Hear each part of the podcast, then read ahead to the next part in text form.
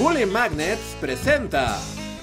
Este año 2020, Estados Unidos celebró una de las elecciones presidenciales más concurridas de su historia, y en ella el voto de los latinos fue determinante para varios estados debido a la enorme cantidad de votos de esta comunidad. Y de esa gran comunidad latina llena de diversidad, la que más destaca por su número es la mexicana, que ha participado y habitado en la historia de los Estados Unidos prácticamente de forma permanente, pero que a pesar de eso no ha disfrutado de derechos fundamentales como por ejemplo el voto. Es por eso que les quiero hablar de Jovita Hidar, una periodista y educadora mexicoamericana nacida en Laredo, Texas, que luchó por los derechos de la comunidad hispana, la educación y la participación política de las mujeres allá por 1910. Como siempre digo, educa a una mujer y educarás a toda una familia. Y es que durante el porfiriato, Nuevo Laredo, Tamaulipas y Laredo, Texas eran uno de los puentes más importantes del comercio en México, pero a pesar de eso, la población en general no tenía mucho acceso a esas riquezas. Y era peor para los mexicanos que vivían del lado tejano, que además de la pobreza sufrían de una constante discriminación por parte de los estadounidenses, cobijados por la ley de segregación Jim Crow. En ese ambiente de discriminación fue donde crecí, lo que era un poco peor para las mujeres que no teníamos voz ni voto, literalmente. Jovita Hidar creció dentro de una familia ligeramente acomodada.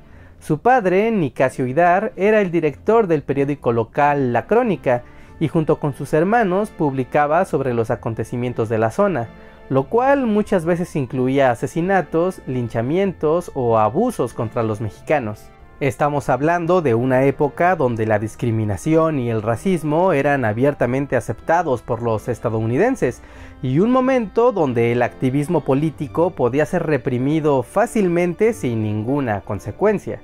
Desde los 18 años, Jovita se dedicó a la enseñanza en la ciudad de Laredo, pero se enfrentaba a la marginación que sufrían las escuelas para los niños hispanohablantes, al mismo tiempo que veía cómo desde la educación se trataba de borrar la historia de los mexicanos para ser sustituida por la estadounidense. Está bien conocer la historia de George Washington y Abraham Lincoln, pero en las escuelas no debemos olvidar a Hidalgo o a Juárez. Como mexicano-estadounidenses tenemos raíces que no debemos olvidar. Con el estallido de la Revolución Mexicana en 1910 se popularizaron las ideas de democracia y los derechos civiles en todo el territorio. Obviamente esto no fue la excepción para las comunidades mexicanas al otro lado de la frontera, por lo que en 1911 la familia Hidar creó el primer Congreso Mexicano de Texas, con la finalidad de unir a las comunidades mexicanas de ambos lados de la frontera y hacer así un frente común en defensa de los derechos de todos los hispanos. En ese mismo año, Jovita Hidar fue nombrada presidenta de la Liga Femenil Mexicanista para encabezar las tareas de empoderamiento de las mujeres, la lucha por el voto femenino y la incorporación de las mujeres en la vida económica, comercial e industrial. Es momento de levantar la cabeza y pelear esta lucha.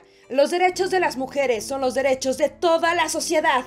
Poco después, Jovita cruzó la frontera y se unió al grupo de enfermeras de la Cruz Blanca durante la batalla de Nuevo Laredo en 1913. Esta experiencia con la Revolución Mexicana terminó de marcar sus convicciones a favor de las luchas sociales. De regreso a Laredo, Jovita comenzó a trabajar en el periódico El Progreso y en 1914 escribió una editorial en protesta contra la movilización de tropas estadounidenses hacia la frontera mexicana por parte del presidente Woodrow Wilson, tachándolo de intervencionista. Esta editorial fue leída por el gobernador de Texas, quien no vio este documento con muy buenos ojos. Well, well, well, tenemos aquí a una alborotadora mexicana. Al otro día se presentó un grupo de rangers en la puerta del periódico amenazando con clausurarlo, pero Jovita Hidar los confrontó y se colocó frente a la puerta para evitarles el paso.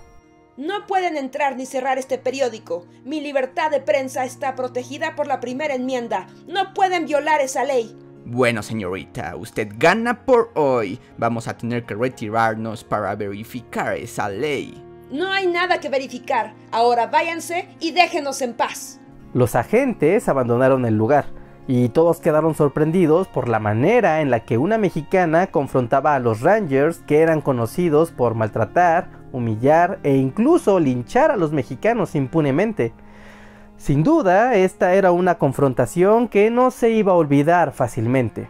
A pesar de todo, los Rangers volvieron al otro día cuando Jovita no se encontraba, y destruyeron la prensa, quemaron el lugar y dieron por clausurado el periódico siendo esta una página negra en la historia de la libertad de prensa para el estado de Texas. Allí está lo que merece, la ley quedó bien verificada. Pueden tratar de intimidarme, pero jamás me van a callar. Jovita Aidar siguió escribiendo en diferentes periódicos sobre feminismo, el derecho al voto de las mujeres, los derechos de los mexicanos, migración, educación y denuncias contra la discriminación y la segregación. Todo esto, además de su labor de educación bilingüe para los niños mexicano-estadounidenses, que siguió realizando hasta su muerte en 1946 a causa de una tuberculosis. Sin duda, estamos hablando de una mujer adelantada a su época y de una luchadora social por causas que resuenan incluso 100 años más tarde hasta nuestros días una persona que hizo un llamado al empoderamiento femenino en un momento donde las mujeres eran prácticamente invisibles para cualquier acto político y social. ¿Ustedes amigos ya conocían la historia de Jovita Idar? ¿Creen que en verdad era una mujer adelantada a su tiempo? Háganmelo saber aquí abajo en la caja de comentarios. Y aprovechando que van por ahí, dejen su like y también su suscripción si es que aprendieron algo nuevo. También aprovechen porque en la descripción de este video tenemos un montón de links entre los que podrán encontrar cómo comprar nuestro libro y también el acceso a nuestro podcast que está en un montón de plataformas. No lo dejen pasar, no se van a arrepentir y van a encontrar muchas cosas divertidas. Ahora sí amigos, yo soy Reinhardt y nos vemos hasta la próxima. Bye.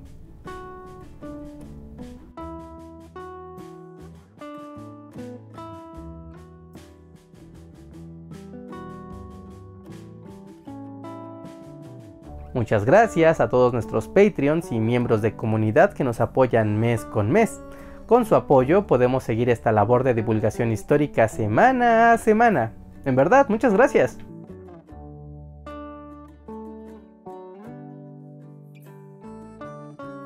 Yo llevaba poco tiempo de conocer la historia de Jovita Idar. De hecho, la conocí gracias al Google Doodle del mes de septiembre de este año aunque no profundicé mucho hasta la elaboración de este video. La verdad es que es una gran historia bastante olvidada